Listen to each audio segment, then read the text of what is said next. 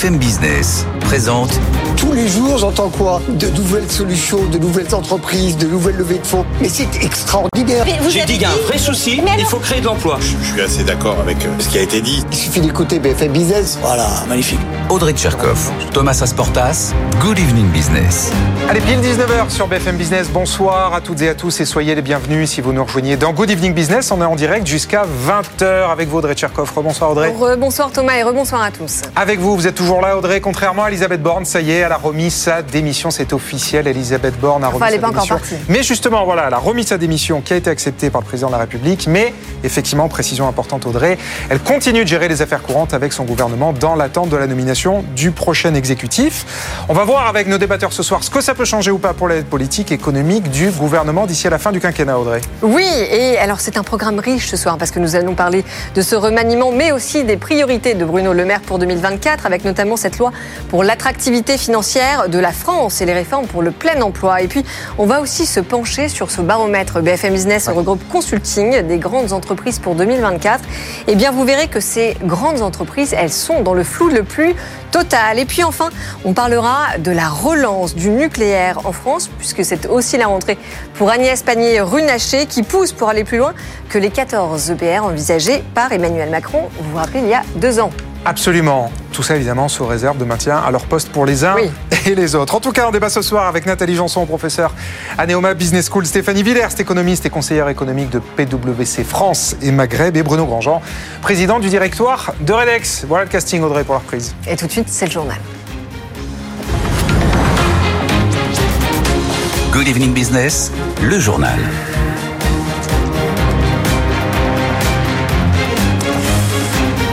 Et c'est donc officiel depuis quasiment une heure. Elisabeth Borne a remis la démission de son gouvernement au président de la République qui l'a accepté. Le sort de la première ministre était en suspens ces derniers jours. On retrouve tout de suite sur place à Matignon Anne-Sora Dubois. Tout dans la lettre de démission de- d'Elisabeth Borne montre bien que cette démission s'est faite sous la contrainte. Ce n'était clairement pas une décision commune entre le chef de l'État et la première ministre. Voici les premiers mots de la lettre de démission d'Elisabeth Borne. Vous m'avez fait part, vous, monsieur le président, de votre volonté de nommer un nouveau premier ministre, la première, l'ancienne première ministre qui poursuit son courrier alors qu'il me faut présenter la décision de mon gouvernement. Je voulais vous dire combien j'ai été passionné par cette mission. L'ancienne donc euh, première ministre qui adresse aussi ses voeux à son successeur, même si pour l'instant, précise bien le communiqué de l'Élysée, elle continue d'assurer l'intérim et les affaires courantes jusqu'à la nomination de son successeur qui ne saurait tarder vraisemblablement dans la soirée. Voici donc les vœux d'Elisabeth Borne pour celui qui va lui succéder ici, dans cet hôtel Matignon. Il est plus que jamais nécessaire de poursuivre les réformes afin de donner sa chance et des perspectives à chacun au sein de la République. Voici les derniers mots d'Elisabeth Borne, remettant donc sa démission au chef de l'État qu'il a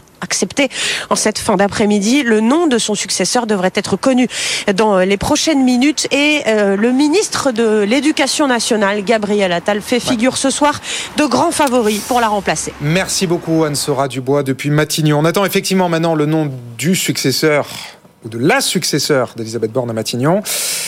Mais qui que ce soit, euh, la politique économique de la France, visiblement, ne devrait pas changer. C'est en tout cas ce qu'estime Nicolas Bouzou, économiste et directeur du cabinet Astérès. Il était l'invité d'Edwige Chevrillon dans la grande interview. Du point de vue économique, il n'y a pas grand-chose qui va changer, parce que la, la- la politique économique, elle était quand même très largement dans ses grandes orientations définies à l'Élysée. On sait très bien que le président de la République a des idées sur l'économie. C'est peut-être pas le cas sur tous les sujets, mais en tout cas, il y a une vraie ligne directrice sur l'économie qui est grosso modo, je schématise, mais une politique de l'offre, donc plutôt pro-business, pro-entreprise, pro-attractivité, pro-industrie. Ouais, mais déjà un peu remise en cause. Juste avant, il y a quelques coups de canif hein, quand même. oui, quelques coups de canif, mais enfin quand même grosso modo c'est ça. Euh, Bruno Le Maire était parfaitement sur cette ligne et je pense pas que cette ligne va être euh, infléchie. Et j'ajouterais de toute façon que de mon point de vue, je suis désolé de le dire sur cette antenne qui est, très écho, mais je pense que les principaux défis qui se présentent à la France aujourd'hui sont pas des défis d'ordre économique. Et on poursuit avec les vœux de Bruno Le Maire. C'était ce matin les vœux du ministre de l'économie aux acteurs économiques, justement, sa feuille de route pour 2024. Et parmi les annonces du ministre ce matin, il y a une loi en préparation sur l'attractivité financière de la France et qui sera présentée au printemps. Caroline Morisseau. Parmi les mesures prônées par les acteurs financiers, limiter les indemnités de licenciement dans le secteur financier. Les traders et autres banquiers sont en effet logés à la même enseigne que n'importe quel autre salarié en France. Reste qu'avec des salaires qui peuvent se chiffrer en millions, les licenciés coûtent cher, beaucoup plus cher en France qu'au Royaume-Uni, où les indemnités sont plafonnées à des niveaux nettement plus bas, de quoi dissuader certains investisseurs. Autre mesure encore, la place financière de Paris pousse Bercy à autoriser les actions de préférence avec un droit de vote multiple les sociétés cotées.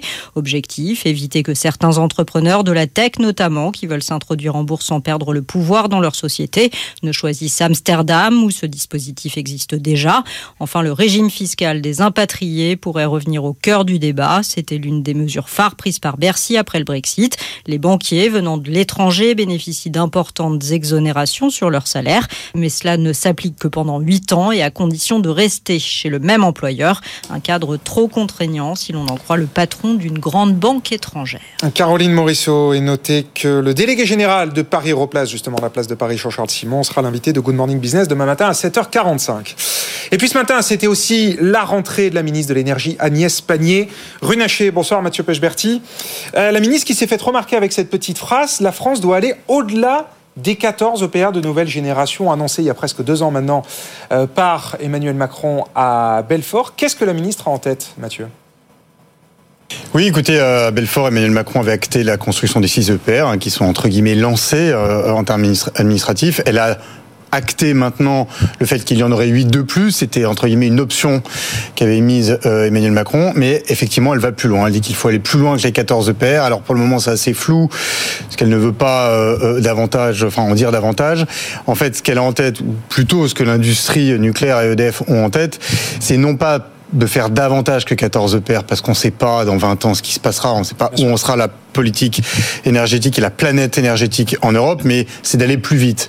Parce que le rythme qui jusque-là avait été euh, un petit peu euh, indiqué par EDF, e c'était de dire on en construit deux tous les 5 ans. Donc quand vous en avez 14, euh, vous mettez 30 euh, ou 35 ans à en construire. Il faut aller beaucoup plus vite. Les centrales actuelles euh, vieillissent. Elles vont a priori être exploitées jusqu'à l'âge de 60 ans, donc en gros jusqu'en 2040. Et donc jusqu'en 2040, il faut il faut que ça sorte de terre plus vite que prévu. Donc l'idée et ce que veut EDF et ce que veut son son, son PDG Luc Raymond, c'est de faire en sorte que ces fameuses paires de paires ne démarrent pas tous les 5 ans, mais plutôt tous les 3 ans. Une fois, c'est un ordre de grandeur. Mais l'idée, c'est d'aller plus vite. On se souvient que dans les années 80 80, EDF en, construisait euh, en gros un réacteur par an. On sera sûrement pas à ce rythme-là parce qu'on est on est ah plus du tout dans les mêmes horizons de temps. Mais euh, deux réacteurs tous les cinq ans, c'est un rythme un peu trop lent. Et encore une fois, pour éviter un trou euh, dans la production électrique en France, alors que les besoins explosent, il va falloir aller plus vite. C'est ce que veut EDF. Alors c'est un peu toujours la poule et l'œuf. Le gouvernement leur dit mais vous n'avez pas de filière, donc il faut avoir une filière. EDF leur dit mais pour avoir une filière, il faut des commandes. Bref, comme d'habitude, EDF gagnera sûrement avec un carnet de commandes bien rempli et ça sera à eux de dérouler ensuite. Merci beaucoup Mathieu. On parle d'immobilier à présent avec une production de crédit qui reste toujours aussi faible. C'est ce que nous a dit la Banque de France ce matin. 8,7 milliards d'euros en novembre. C'est 40% de moins qu'à la même période un an plus tôt. Force est de constater que l'alcalmie sur les taux d'intérêt n'a pas du tout suffi à relancer le marché. Marie Cardroy. Il ne faut pas s'y tromper, la seule stabilisation des taux d'intérêt ne suffira pas pour rouvrir véritablement les vannes du crédit immobilier. Alors certes, euh, les datas de la Banque de France sont toujours un petit peu décalé par rapport à la réalité actuelle du marché. Pour autant, on voit bien que la production de nouveaux crédits à l'habitat recule toujours. En décembre, on était à seulement 8,6 euh, milliards d'euros euh, de nouveaux crédits accordés, un plus bas qu'on n'avait pas connu depuis 2015. Euh, concrètement, sur l'ensemble de l'année 2023, on sera aux environs de 130 milliards d'euros de nouveaux crédits accordés hors renégociation. 130 milliards, c'est tout simplement 100 milliards de moins qu'en 2022. Clairement, donc la stabilisation des taux ne suffira pas. En fait, ce qu'il faudrait, c'est une baisse de prix euh, très forte. Or, on n'y est toujours pas. En témoignent les chiffres publiés aujourd'hui même par Century 21. Euh, seulement 3,5% euh, de baisse de prix sur un an pour les appartements à l'échelle de la France entière. Et même seulement 1% de baisse si on exclut l'île de France. Concrètement, ce seront les vendeurs qui feront le marché. Century 21 toujours estime qu'il faudrait une baisse de prix de 10 à 15% pour véritablement relancer la machine immobilière. Avec le CES, le Consumer Electronic Show, la grande messe annuelle de la tech aux États-Unis à Las Vegas qui ouvre ses portes demain. Mais BFM Business et Tech sont déjà sur place pour vous faire vivre l'événement et vous donner les premières tendances. On retrouve sur place à Vegas Frédéric Simotel. Bonsoir Frédéric. On est ici à Las Vegas, vous l'avez dit, au CES, le, Consumer Electronic Show. On est dans la séance qu'on appelle la Unveil, c'est-à-dire le pré-salon. C'est là où on dévoile un peu, toutes les startups viennent présenter leurs innovations et ça nous donne quelques tendances sur le salon qui va s'ouvrir bien entendu demain. Euh, avec au passage, l'ouverture sera faite par Nicolas Hieronymus, qui est le patron de L'Oréal, donc premier Cocorico. Alors qu'est-ce qu'on remarque ici? C'est vraiment le grand retour de l'objet connecté. On a des poussettes intelligentes, des robots, on a des robots aspirateurs, on a beaucoup de réalité augmentée aussi. Mais vraiment, et tout ça avec beaucoup évidemment d'intelligence artificielle. Vous en doutez, ce sera le, euh, mot-clé euh, de ce CES. Deuxième tendance, la e-santé. La e-santé, il y en a partout. Vous avez des robots qui aident à remarcher. Vous avez des, euh, capteurs aussi pour connaître toutes ces constantes de vie. On a avec le français Wizings. Ça, c'est la deuxième tendance. Troisième tendance, tiens, on aime bien nos entreprises françaises. 150 startups françaises seront ici, sont déjà ici à, à Las Vegas. Eh bien, c'est la Corée, la présence en force de la Corée. Ils sont derrière, je pense qu'on ferait toutes les allées qui sont derrière moi, on ne verrait que des entreprises coréennes. Voilà un peu ce que l'on va vous faire découvrir tout au long de ces quatre jours, hein. c'est jusqu'à vendredi, le CES de Las Vegas. Business et Tech Co sont sur place, toutes les équipes sont sur place pour vous faire vivre ce CES 2024. Allez, 19h11, on va sur les marchés. Les marchés, je vous redonne la clôture du CAC en ce lundi pour l'ouverture de la semaine, deuxième semaine de l'année. Le CAC qui regagne un peu de terrain, plus 0,40% à 7450 points. CAC qui fait un peu yo-yo depuis ce début d'année. Comment ça se passe? Bonsoir Étienne, vous Bonsoir. êtes en plateau à Wall Street.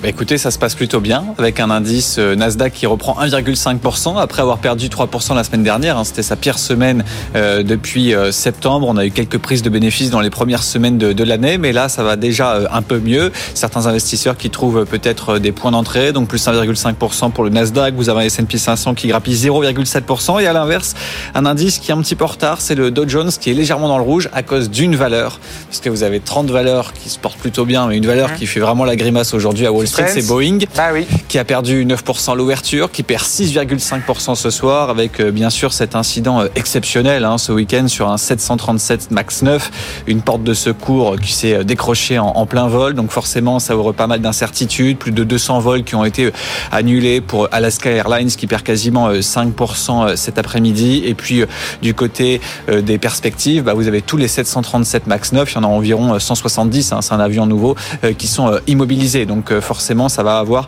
euh, des répercussions pour Boeing, mais aussi pour pas mal de, compagnies euh, aériennes. Par contre, les compagnies aériennes peuvent être soulagées sur un point aujourd'hui, c'est que le pétrole baisse plus de 3%, avec euh, l'Arabie Saoudite qui revoit la baisse eh bien, ses prix. Ça montre bien quand même que le ralentissement économique est en marche. On est en plein dedans, hein, ah puisque vous avez une baisse de, la demande des, matières premières. Donc forcément, les cours s'ajustent. Moins 4% pour le WTI à 70 dollars quand le Brent s'échange à 75 dollars ce soir. C'est impressionnant, effectivement, cette décrue du, du pétrole, ce reflux du pétrole. Merci, merci beaucoup. Étienne, 19h13, on marque une pause et dans un instant, bah, nos débatteurs arrivent. On débat jusqu'à 20h en direct avec Audrey Tcherkov, bien sûr. À tout de suite.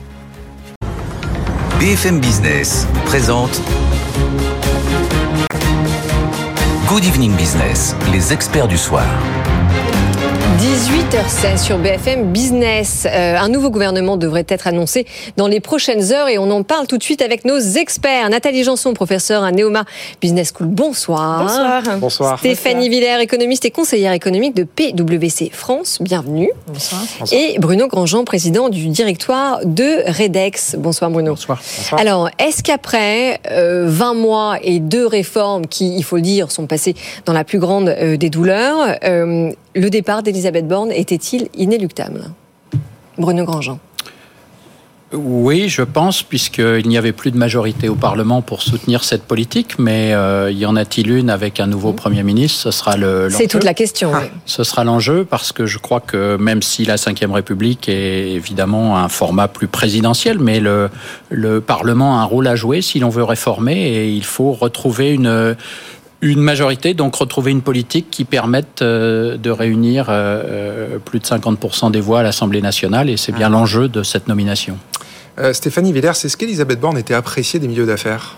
Oui, oui, oui. En fait, il y a une euh, du respect euh, qui euh, véritablement elle, elle a fait le, le job. Et là, il y a une forme euh, d'essoufflement de sa part. Je pense que euh, c'est peut-être de la volonté de- d'Emmanuel Macron, mais je pense qu'Elisabeth Borne aussi euh, est arrivée euh, un peu euh, fatiguée au bout d'un an et demi euh, de de réformes compliquées, parce que la réforme, des, ça a commencé par la réforme des retraites, euh, qui a été quand même euh, euh, très mal épuisante. euh, voilà, épuisante. Hein, pour euh, alors peut-être qu'il y avait un, un problème de communication au départ. Hein, je dis pas que euh, la réforme telle qu'elle a été présentée était euh, euh, bien ficelée et parce que si elle avait été bien ficelée, il y aurait peut-être eu moins de tension. Je pense que bon, après c'était son premier poste en tant que premier ministre, donc bah, je salue quand même cette femme qui a réussi à, à tenir euh, 20 mois.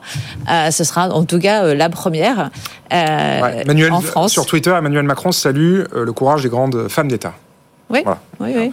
Mais je pense qu'elle n'est elle pas uniquement appréciée par les, les entreprises. Je pense que ça, ça, elle était appréciée par, euh, par l'opinion publique. Bah, pour son travail, ça ne veut pas dire pour son pour ses réformes menées. On peut être contre des réformes et considérer que, euh, euh, en tant que euh, premier ministre, elle a, elle a bien mené sa barque. Oui, alors après, ce qu'on sait quand même, c'est que euh, il y avait finalement très peu d'atomes crochus entre Elisabeth Borne et Emmanuel Macron. Et je rappelle aussi que ce n'était pas le premier choix d'Emmanuel Macron, puisqu'il avait choisi Catherine Vautrin, la présidente de la métropole de Reims, que tout était prêt, tout était acté, sa nomination était prête.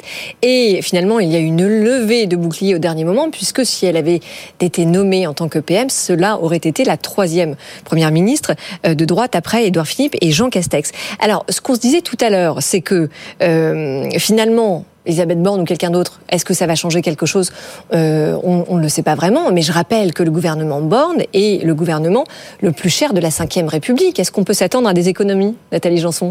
En tout cas, c'est ce que Bruno Le Maire euh, promet. annoncé. Voilà, il promet. Souhaite en Donc, tout cas. ça fait longtemps, ça fait longtemps qu'il promet. Il va, il va essayer sans doute d'avoir un casting où, euh, avec quelqu'un qui pourra euh, incarner ses, évidemment ses économies. Mais euh, oui, c'est vrai que c'est pas le gouvernement le moins cher qu'on ait pu avoir. Mais bon, compte tenu de l'épisode qu'on a traversé, en tout cas, ça a été leur choix, parce que ça aurait pu être un autre choix, mais euh, ça a été leur choix de traverser cet épisode de l'année dernière comme ça.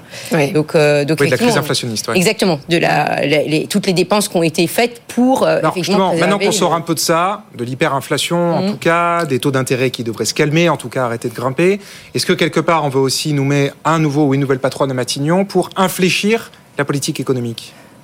Bah, en fait, ce qu'il faut dire, c'est que euh, Elisabeth Borne et son gouvernement a répondu à deux crises successives, alors que euh, je pense que ce serait quel- ça aurait été quelqu'un d'autre, ça aurait été euh, les mêmes euh, résultats. Et ça, ça n'a jamais été reproché. Au contraire, les Français ont bien aimé que euh, le, le carnet de chèques soit ouvert pour essayer de penser les, les plaies pendant toute cette période-là. On lui reproche pas ça. Hein. On lui reproche au contraire d'avoir été trop dur euh, sur euh, sur les autres réformes. La problématique, c'est bien euh, d'être capable de, de lancer des réformes euh, avec des restrictions euh, et des efforts à faire.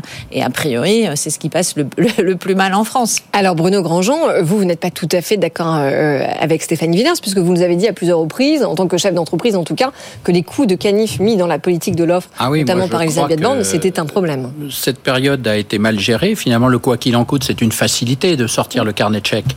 Et l'on voit les conséquences aujourd'hui en termes d'endettement, de baisse de productivité aussi, qui est sans doute liée au fait que la valeur travail s'est démonétisée.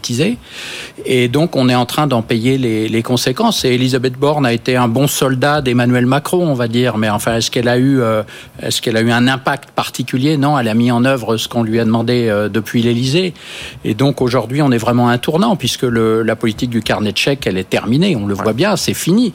Donc, il faut aujourd'hui travailler sur nos déficits, travailler sur la productivité, travailler sur euh, notre compétitivité et effectivement tenir mordicus cette politique de l'offre où c'est un peu plus qu'un coup de canif. Moi, je pense que c'est un tournant. Euh, L'arrêt de la suppression de la CVAE, 14 milliards qu'on a euh, qu'on avait promis et qu'on n'a pas fait, et que finalement on donne aux retraités. C'est quand même un choix de politique. euh, Enfin, fort. qui va être faite, mais jusqu'à la fin du quinquennat et pas cette année. Oui, enfin, ça, ce sont allé. des effets d'annonce. Moi, j'ai appris à ne plus les écouter, puisque je me souviens encore de Bruno Le Maire, la voix tremblante, nous expliquer combien il était aberrant de maintenir la CVAE quand on voulait réindustrialiser la France au Parlement, devant Oui, les pour vous, parlementaires. c'est une promesse non tenue. Séduits. Et, et ah, pour et vous, là, la je- confiance. Ah, bah ouais, mais alors, c'est Ah bon, que- enfin, la confiance est rompue alors. à la- moi, je ne crois plus à la politique de l'offre aujourd'hui. Je pense que le Ah contrat est rompu. Euh, il faudrait interroger d'autres chefs d'entreprise ou. Patrick Martin pour euh, pour voir s'il euh, ouais. s'il suit cette analyse. Mais moi, je considère qu'il y a un tournant à gauche qui a été fait. D'ailleurs, finalement, notre premier ministre était une l'ancienne directrice de cabinet de Ségolène Royal Oui, et oui. Gabriel Attal. S'il était nommé premier ministre, c'est issu des jeunes du PS. Ouais. Donc, euh, on a On peut pas dire non plus qu'Elisabeth. Borne ait mené une politique très à gauche. Écoutez, Non, mais en elle France aujourd'hui, mais c'est une euh, du, en même temps, ouais. tout est relatif. Hein. La France est un pays qui a un tropisme très à gauche. Oui, voilà, c'est pas elle. Très à gauche, une politique tout- keynésienne. très Stéphanie Stéphanie Villers. J'ai pas du tout cette lecture. hein. Moi, je pense qu'au contraire, euh, les, inv- les, les entreprises aujourd'hui euh, euh, vont mieux qu'auparavant. Je parle de 2023 parce qu'on va, on va pouvoir parler de 2024, mais déjà faisons un bilan de 2023. On a vu que, en fait, le, le- la seule composante du PIB qui avait rési- résisté, ce- ça, ça a été les investissements des entreprises. Et c'est bel et bien parce que euh, le, cli- le climat des affaires a été rendu plus clément parce qu'il y a eu plusieurs mesures. On a vu que l'investissement avait reparti depuis, est reparti depuis 2015 parce qu'il y a eu d'abord le déclencheur qui a été le CICE. Après, il y a eu ces myriades de mesures qui ont protégé hein, les entreprises. Donc les entreprises ont mieux compris Mm. en fait la politique économique que les ménages parce que eux ils ont ils ont vu qu'à travers les différents chocs exogènes qu'on a vu à travers la crise sanitaire ou la crise énergétique, eh bien l'État était là pour essayer de, de limiter hein, ce- ces, ces risques de, de, de, de crise. hein. Il a pris parti, hein, il a effectivement ça a créé de, de, de la dette. Pour autant, on se retrouve avec bon an mal an une croissance euh, positive. Et oui, la productivité baisse, mais oh, notre chômage aussi a baissé. Pourquoi? Parce que les jeunes ont retrouvé euh, le, le, la- le, le marché de, de l'emploi grâce à euh, l'apprentissage, le développement de l'apprentissage. Donc non, on peut pas dire que euh, la politique de l'offre a été inefficace. Les seuls le résultat compte, et quand on voit que euh, c'est la consommation décroche et l'investissement euh, est resté euh, maintenu pendant toute la période 2023, eh bien, euh, Alors, ceci dit, les- Stéphanie, puisque vous êtes économiste, vous savez aussi que les indicateurs de directeurs d'achat sont au plus, enfin, des plus bas historiques, notamment dans le secteur de l'industrie. Et euh, finalement, qu'est-ce que qu'est-ce que c'est? Oui, C'est la, c'est la réalité du terrain. Ce Oui, oui, sont les ah, carnets de commandes. oui, les PMI sûr, sont pas bons. ouais. Oui, oui, mais vous parlez des PMI pour euh, pour ce mois-ci. Je parle. Non, non, moi, non, je parle sur- sur Alors, les- ce qu'il faut les, savoir, euh, c'est derniers- Ouais, les derniers- les mois, c'est vrai que c'est pas très bon. L'enquête que vous publiée, elle Oui, montre un taux un, pessimisme comme on n'a jamais vu. Mais non, c'est une incertitude. ça dépend. Enfin, il n'y a pas que l'industrie, mais bien sûr qu'elle compte et il faut la développer. Mais si on regarde le climat des affaires sur, je, parle sur l'ensemble de l'année 2023. Mm. Évidemment, si on peut, si on, là en fin d'année, euh, on sait que la croissance a été euh, euh, morose et les perspectives sont pas bonnes. Mais euh, avant de, de raconter euh, des, des histoires euh, tristes euh, et présager du pire, regardons quand même sur quelle base, lequel socle les entreprises vont pouvoir euh, se, euh, se euh, fixer euh, leurs objectifs. Oui, elles, elles vont être prudentes sur toute la première partie de 2024 parce que elles ont besoin quand même de facteurs de réassurance. Oui, elles ont continué à investir sur 2023, mais elles ont vu que leur carnet de commandes, donc leur chiffre d'affaires, est en train de baisser. Voilà. Donc en fait, il va y avoir ce réajustement qui est nécessaire. Pour autant, en fait, normalement, sur, euh, sur, on était habitué à avoir des, des investisseurs, et, enfin des entreprises qui investissaient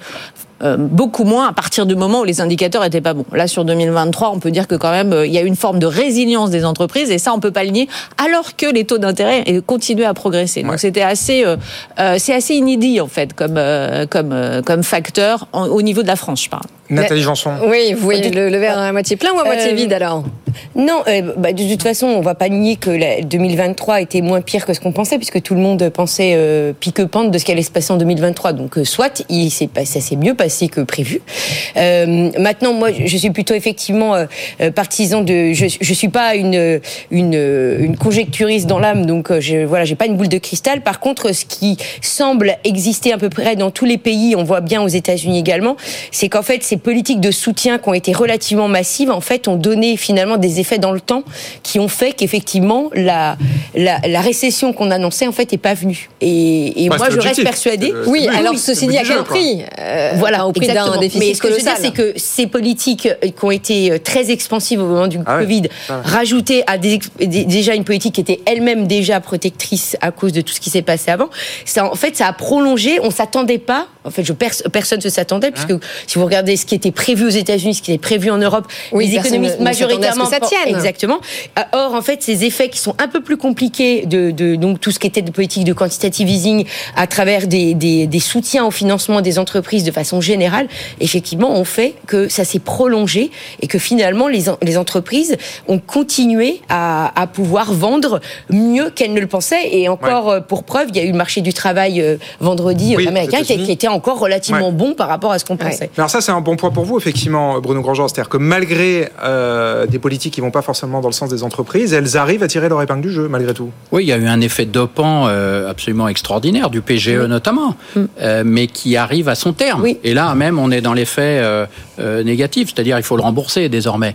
Donc l'investissement est en train Les de se entreprises en retourner. difficulté ont trois ans de plus. Oui, hein. voilà, c'est ça, ça annoncé, C'est une ouais. mesure assez superficielle puisque personne ne déclare qu'il est en difficulté avant d'être euh, vraiment euh, proche du trépas, puisque ça crée euh, finalement une, un cercle vicieux vis-à-vis des, des fournisseurs. Donc euh, cette mesure n'a pas d'application pratique et, c'est et un exemple il y a même que de, de 500 cette entreprises qui ont, qui ont franchi. Il n'y a que pas- 500 entreprises, donc vous vous rendez compte sur le nombre de défaillances, c'est infinitésimal. Donc en a ça fait 54 partie 000. de tous ces effets d'annonce multiples. D'ailleurs, euh, le, le, le, le PowerPoint de Bruno Le Maire est fabuleux. C'est vraiment euh, euh, tout va bien, Madame la Marquise. Enfin, c'est fabuleux. C'est un discours d'autosatisfaction généralisée, repris On va en par parler après ceux la qui, qui ne sont pas directement confrontés à la réalité du terrain. Et, et cette mesure d'extension du PGE, c'est une fausse bonne mesure. La véritable mesure, c'était de l'étendre deux ans de plus, comme avait demandé la CPME, c'est-à-dire de lisser dans le temps ce remboursement énorme pour les entreprises euh, qui leur a permis de passer le Covid, mais qui aujourd'hui est une charge euh, très difficile à porter. Ça, fallait convaincre Bruxelles, mais effectivement, c'est euh, pas passé. On marque une pause, Audrey On marque une pause, oui, absolument. Alors, on n'aura pas parlé euh, du potentiel remplaçant De Bruno Le Maire d'Elisabeth Borne. Ah, d'Elisabeth Borne Non, bah alors c'est le nom de Gabriel Attal qui circule, mais pour l'instant, on attend. Et alors, ceci dit, des d'ailleurs, ça ne, officielles. ça ne choque personne qu'on change de ministre de l'Éducation toutes les 30 secondes. Non, c'est terrible. Ça, par contre, c'est terrible. C'est vrai Ah oui, franchement. Bon, il si aura- c'est lui, en tout cas, si c'est lui. Si c'est lui, bien sûr. Allez, ouais. 19h30, on marque une pause. Je À vous redonne les principaux titres de l'actu, justement. BFM Business, l'info éco. 19h30, donc c'est l'information de la soirée. Effectivement, Elisabeth Borne, c'est officiel, a remis sa démission au président de la République qui l'a accepté. En attendant la nomination du gouvernement, Elisabeth Borne et son gouvernement euh, restent aux affaires et gèrent les affaires courantes. Euh, Emmanuel Macron a remercié Elisabeth Borne sur Twitter euh, pour son travail et salue le courage des femmes d'État. Elisabeth Borne, de son côté, dans sa lettre de démission à l'AFP, dit que le pays doit poursuivre les réformes. La poursuite des réformes, justement, même si ça n'a pas convaincu Bruno Grandjean, Bruno Le Maire a donné sa feuille de route ce matin euh, pour l'économie française en 2024. C'était ses vœux aux acteurs économiques. Parmi ses priorités, un projet de loi sur l'attractivité de la place de Paris qui sera présenté au printemps. Le ministre veut enfoncer le clou après le Brexit et faire de Paris un hub financier mondial à la hauteur de Wall Street et des places asiatiques. Le délégué général de Paris Europlace, Jean-Charles Simon, sera l'invité de la matinale demain à 7h45. C'est la première réplique concrète de l'Europe à l'IRA américain. Bruxelles approuve une aide d'État de l'Allemagne pour l'implantation d'une usine de batterie électrique du suédois Northvolt. La Commission autorise une subvention de 700 millions d'euros et une garantie de 202 millions. Northvolt pardon, avait défrayé la chronique il y a un peu plus d'un an maintenant, puisque c'était l'une des toutes premières entreprises à envisager de renoncer à l'Europe pour s'installer aux États-Unis, justement pour profiter de l'IRA. Aux États-Unis, toujours, Boeing chute en bourse. L'avionneur lâché plus de 8% à l'ouverture à Wall Street après l'incident de vendredi qui a vu une porte se détacher lors d'un vol d'Alaska Airlines. Le principal sous-traitant de Boeing, Spirit Aerosystems, lui, dévisse carrément de 13% aujourd'hui. L'enquête se poursuit pour comprendre ce nouveau dysfonctionnement chez Boeing. Et puis pour finir, Moderna annonce qu'il va tenir ses objectifs de vente de vaccins contre le Covid-19 avec 6,7 milliards de dollars de vente. Le laboratoire avait fixé une fourchette d'objectifs entre 6 et 8 milliards. Moderna a aussi gagné des parts de marché sur Pfizer puisqu'il pèse désormais 48% des ventes aux États-Unis et il table désormais sur 4 milliards de chiffre d'affaires liés au Covid cette année. 19h32 sur BFM Business. Dans un instant, on poursuit le débat, Audrey, jusqu'à 20h. Oui, absolument. Restez avec nous. Nous allons parler notamment du baromètre des grandes entreprises euh, françaises et puis aussi des priorités de Bruno Le Maire pour 2024. Absolument. À tout de suite. BFM Business présente Good Evening Business, les experts du soir. 19h35 sur BFM Business. Nathalie Janson, Stéphanie Villers et Bruno Grandjean sont avec nous. On va tout de suite décrypter les priorités de Bruno Le Maire pour 2024. Il les a données ce matin lorsqu'il s'est adressé aux acteurs économiques. Euh, donc sa feuille de route et ses priorités pour la nouvelle année euh, n'ont pas changé. En tout cas, c'est le plein emploi qui reste l'objectif. Euh, vous allez voir, on l'écoute tout de suite. Et je le redis, il ne pourra pas être atteint à modèle social constant emploi des plus de 55 ans, logement, complexité des prestations sociales, formation, lycée professionnel, RSA, tous ces sujets, le président de la République et la Première ministre ont eu le courage de les mettre sur la table. Et bien maintenant, il faut aller au bout de notre réflexion, trancher, prendre des décisions pour pouvoir financer ce modèle social par le plein emploi, avec une seule volonté, faire revenir au travail le plus grand nombre de personnes. Donc c'est dit, le cap ne change pas, on reste sur cet objectif de 5% de chômage, mais attention, euh, avec un modèle social qui va changer. Qu'est-ce que ça nous annonce, Nathalie Janson? Ah bah, euh, effectivement, euh, c'est en, droite, c'est dans la ligne droite de ce qui a été dit aussi sur euh, les réformes du, chômage, c'est-à-dire qu'effectivement, on va faire en sorte que les que les personnes soient, en fait, reprennent un travail. Donc, on va on va les contraindre à voilà à, moins choisir ou en tout cas à, à retourner plus vite à l'emploi. Donc ça, c'est une première façon de le faire. Alors notamment avec France Travail. Avec France Travail, tout à fait. donc voilà, donc c'est après, on a quand même toujours des problèmes d'adéquation des, compétences. Bon, ça, euh, effectivement, euh, la formation peut être euh, un outil, mais je ne sais pas ce qu'on peut voir à court terme tout de suite maintenant. Je vois pas comment on peut quand même résoudre le problème. donc voilà. Donc après, si là, effectivement, on a, comme Bruno l'a dit tout à l'heure, un scénario plutôt pas bon, on va pas, on va pas arriver en macro.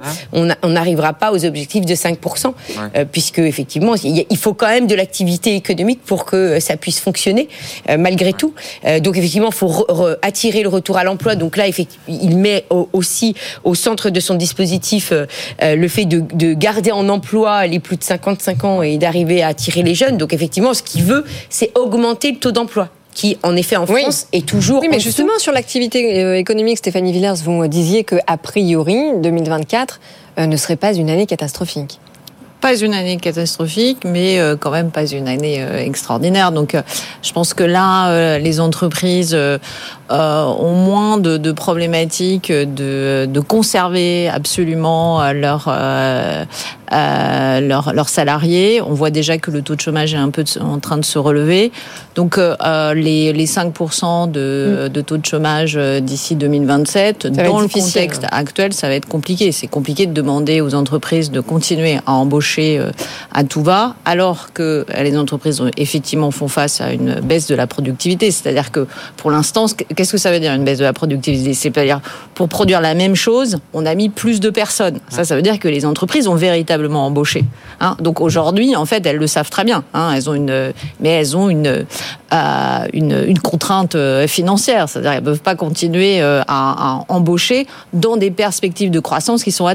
Donc, a priori, ça va être compliqué de faire baisser, reculer le chômage en, 2020, en 2024. Euh, on parle de chômage, de taux d'emploi. Il y a effectivement cette question du taux d'emploi des seniors. Bruno Grandjean, vous qui êtes chef d'entreprise dans l'industrie, comment est-ce qu'on peut faire pour résoudre ce problème? À nous, dans l'industrie, on garde les seniors. On les garde le plus longtemps possible parce qu'il y a un problème de perte de compétences et donc on adore les seniors.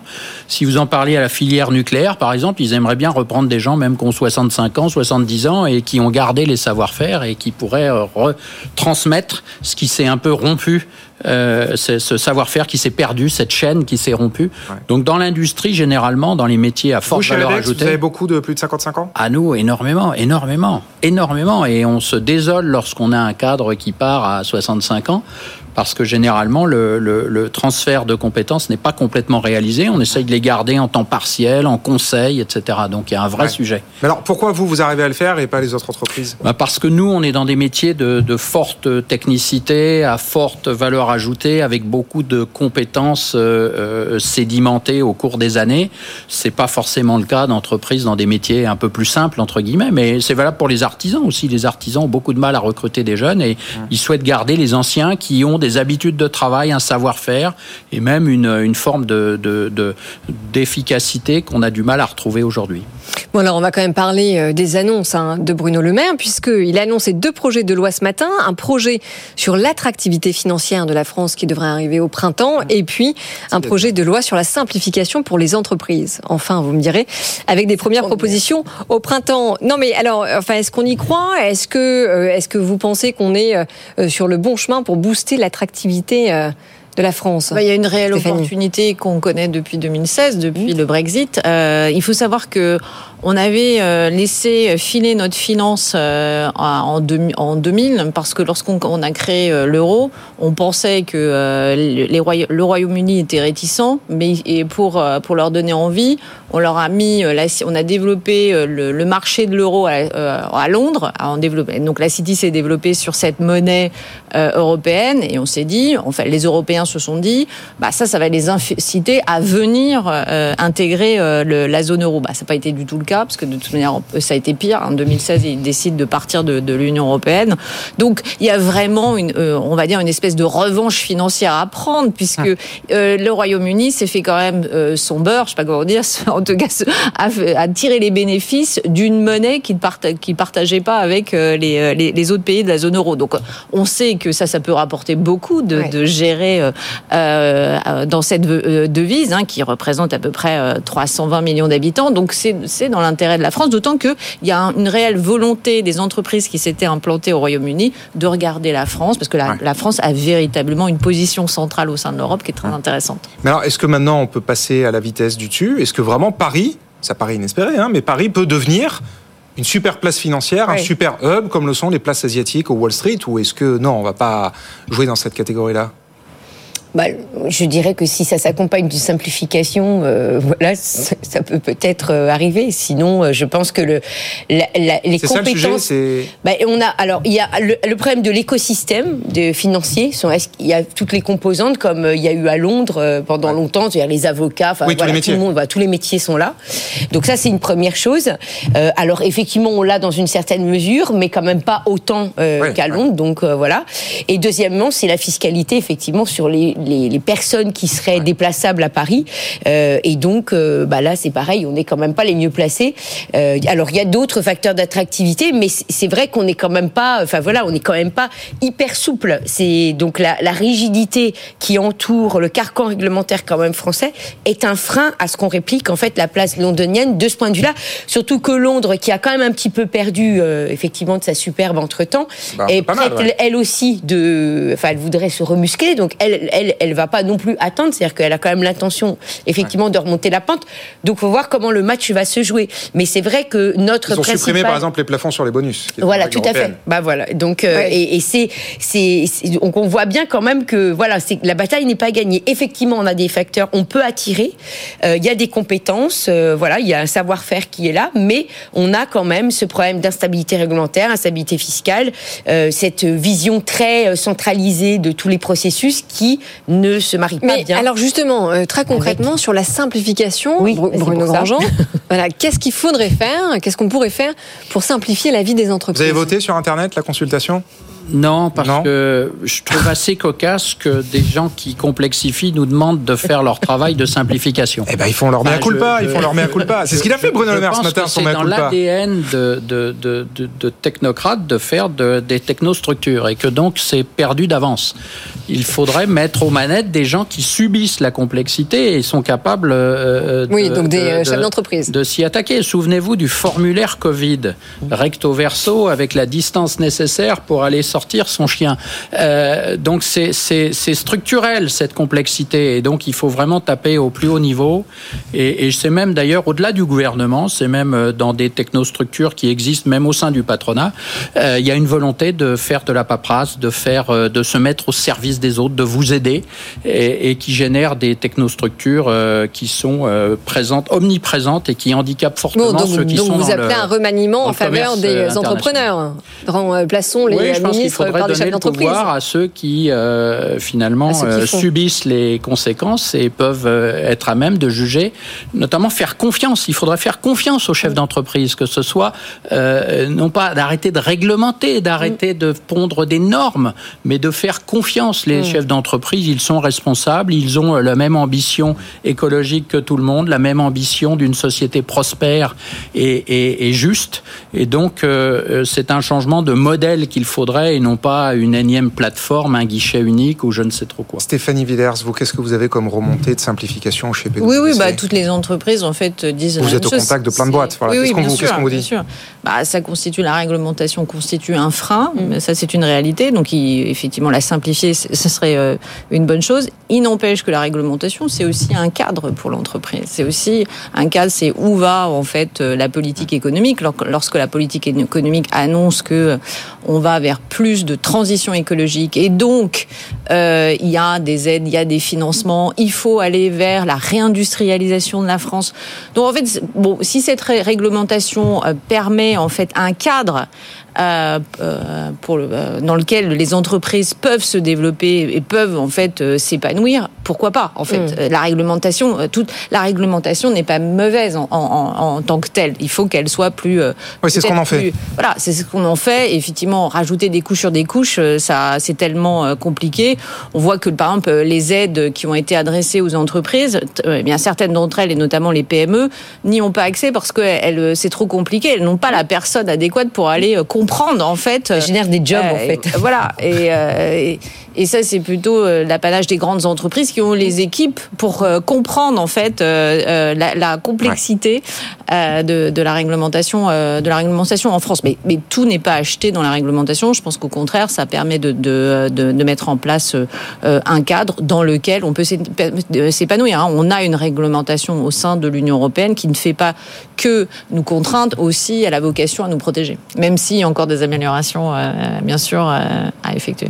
Alors justement, pour continuer à se projeter euh, sur l'année 2024, on se penche maintenant sur notre baromètre annuel des grandes entreprises qui a été réalisé par BFM Business et Eurogroup Consulting. Donc on a demandé aux dirigeants des 100 plus grandes entreprises françaises comment ils voyaient 2024 et c'est sans appel le mot-clé qui ressort, eh bien c'est l'incertitude.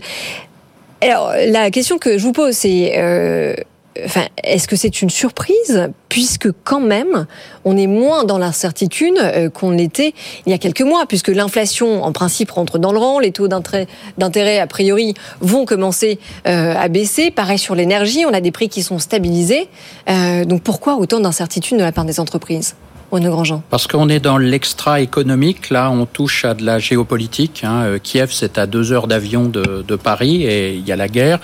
La mer Rouge et le Moyen-Orient, les élections aux États-Unis, enfin À Taïwan, passe, et des- ouais. et à Taïwan. Donc euh, il y a énormément d'incertitudes qui dépassent les choses que l'on peut prévoir. L'inflation, on peut la gérer, on peut gérer ses prix, ses marges, etc. Là, on sort du cadre, on est dans une zone, euh, une, une zone inconnue, en Ouais, tout cas subissez. euh, pour moi, où on subit complètement euh, des containers qui viennent de Chine euh, ou qui, qui y vont avec nos machines et qui restent bloqués en mer Rouge. euh, c'est des choses qu'on ne sait pas gérer.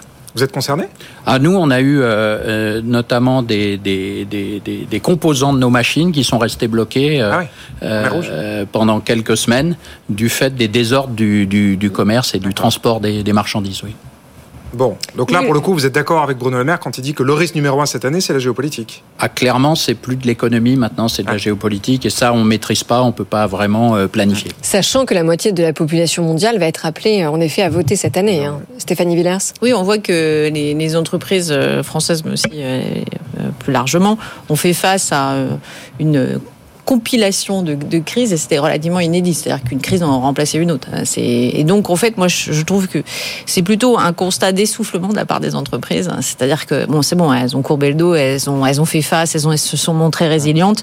Mais là, en fait, je pense qu'elles nous adressent, elles adressent quand même un signal en disant, euh, il faut qu'on fasse une, enfin, il faudrait enfin, faire Ouais, une pause. pause, dans, dans- pour que. À bout de souffle. Oui, il y, a- il y a quand même, euh, voilà, il faut des facteurs de réassurance pour pouvoir euh, euh, se sentir dans un environnement un peu plus calme. hein, euh, parce que c'est, je pense que c'est là-dessus. Ça va pas être une année calme 2024. Euh, bah, le, le pire est jamais certain. Enfin, je non, mais en bon, tout cas, du voilà, point de vue de la géopolitique, Au effectivement. niveau géopolitique, effectivement, euh, bon voilà, les entreprises elles, elles ont su euh, ce que ça leur en a coûté et euh, même s'il y a eu les aides de, de l'État et elles se disent s'il y en a s'il y en a une autre en fait. En fait, c'est le problème, c'est que l'État français a déjà pas mal, c'est pas mal endetté Hmm. pour créer ses pare-feux contre ces chocs exo- exogènes. C'est quelles sont les marges de manœuvre pour les prochaines euh, de, Ah, de a l'État français par rapport Très au- limité, à- voilà, ouais. donc c'est ça en Zéro. fait qu'elles elles, elles- elles- elles ont conscience de, du risque à prendre euh, face à un nouveau choc qui, qui viendrait Ouais. les, les perturber. Mais alors, justement, ce que dit le baromètre aussi, c'est qu'elles veulent plus prendre de risques. Là, maintenant, dans l'incertitude, dans le brouillard, le sujet numéro un, c'est rester rentable. Et les investissements, tout ça, on verra plus tard. Les investissements et la transition écologique. Oui, mais les investissements au sens large. ouais. Ouais. Ouais. Bruno On retourne aux fondamentaux. C'est ça. Aux fondamentaux, avant de sauver la planète, faut déjà sauver sa peau. Et euh, avant de traiter d'hypothétiques euh, potentiels de l'intelligence artificielle, faut déjà gérer euh, les problèmes du quotidien. Fin du mois avant est- la fin du monde. ouais. Voilà, on est de retour euh, aux fondamentaux, on est les pieds sur terre et, et- et- et on s'accroche. Et il y a une usure, clairement, il y a une usure. Le, le nombre de crises successives est absolument terrible. Euh, C'est pour les dirigeants notamment, il y a aujourd'hui une usure, euh, clairement. Euh, on- après le, le Covid, l'inflation, et puis avant, c'était pas non plus, euh, c'était assez rock'n'roll. Donc là, maintenant, euh, les incertitudes géopolitiques, c'est devenu euh, très difficile. Nathalie Janson, mot de la fin là-dessus? Euh, oui, je, je, je- j'ab- justement, j'acquiesçais. C'était, je pense que c'est surtout ça. L'incertitude, c'est parce qu'ils réalisent que aujourd'hui, il y a moins de probabilités qu'on puisse les aider Ouais. qu'il y a que les années passées. Donc euh, voilà, on est au bout du, du système des aides. On est clairement dans un scénario où le gouvernement aimerait se, dé- enfin, réduire les dépenses, euh, en tout cas, et augmenter les revenus. Et, et donc, ça les inquiète puisque ça veut dire que si jamais il y a encore quelque chose qui va mal, euh, comment est-ce qu'effectivement elles vont faire face à, ces, à cette. euh, bon, moi, je serais moins, moins, assez- moins pessimiste qu'elle parce que je pense que l'État remettra la poche comme partout, comme à chaque Quoi fois. qu'il arrive, il trouve toujours le moyen de le voilà, faire Mais, euh, bon, Mais bon. bref, euh, c'est c'est peut-être parce que. euh, On voilà. l'espère pas, on n'espère pas une nouvelle crise qui suscite Non. un nouveau quoi qu'il. Exactement. Euh, Stéphanie Villers, Oui, d'un mot là-dessus. il y a peut-être aussi Parce une, qu'après, on attend une vos coups logique. de gueule et vos coups de gueule. Oui, avec il y a une impatience.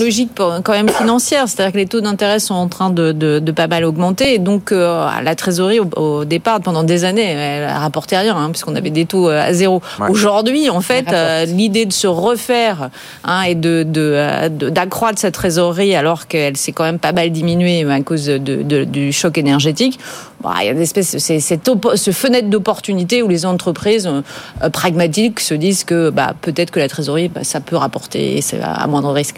Bon, Euh, Audrey, notre nouvelle rubrique pour finir Oui, l'émission alors, Good Evening. le coup de gueule ou le coup de Cœur de voilà, c'est votre choix. En 4 minutes, donc bon. Même pas, à peu 30 près, secondes allez. chacun, 30 secondes chacun, Voilà, parce qu'on vous connaît, chacun. on sait que vous débordez.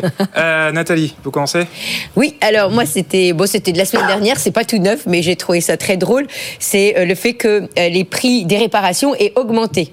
Alors là, j'appelle le gouvernement, en tout cas à ses membres, de bien réviser leur cours d'économie, parce qu'effectivement, quand on met une subvention, en général, ça veut dire qu'il y aura plus de demandes de réparation, et comme le secteur n'a pas beaucoup évolué, euh, eh bien forcément, s'il y a une, hausse de la demande, il y a forcément une hausse du prix. Donc il n'y a absolument pas de magie derrière ça. Donc il faut réviser ces basiques, euh, économie 101 comme on dit en, en anglais.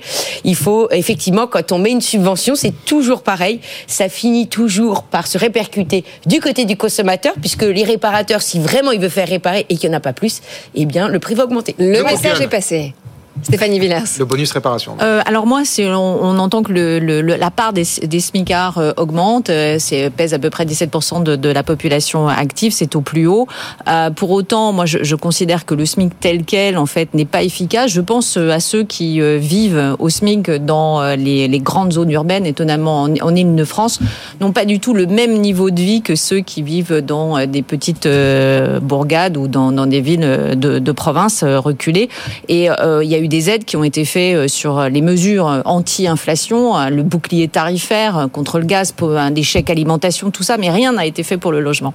Donc moi je pense, donc euh, en fait, en gros, euh, celui qui gagne le SMIC et qui travaille, par exemple, pour, pour euh, en Île-de-France ou euh, dans une grande agglomération, c'est quand même le grand perdant de, l'histoire parce que la part du logement est très importante. Donc je pense qu'il faut un SMIC régional pour tenir compte en fait de la difficulté euh, de, de, ces, de ces gens qui ont ont un, un salaire minimum pour faire face euh, au prix euh, du logement qui est beaucoup plus fort dans certaines zones que d'autres. Un SMIC régional Et on a un projet de logement qui doit arriver au printemps aussi. Bruno Le Maire l'a évoqué. Pour finir, Bruno Grandjean. Moi, j'ai coup de gueule ou coup de cœur? Oh, c'est ni l'un ni l'autre. C'est une idée à donner à Bruno Le Maire et, et- et Qui nous le écoute président attentivement. a beaucoup parlé de réarmement euh, durant ces Tout à fait, ce ouais. nouvel an. Et Hum. moi, qui suis dans la mécanique, euh, je me désole de voir que la France euh, produit à peine euh, 20 000 obus par an, alors que l'Ukraine en consomme 5 000 par jour.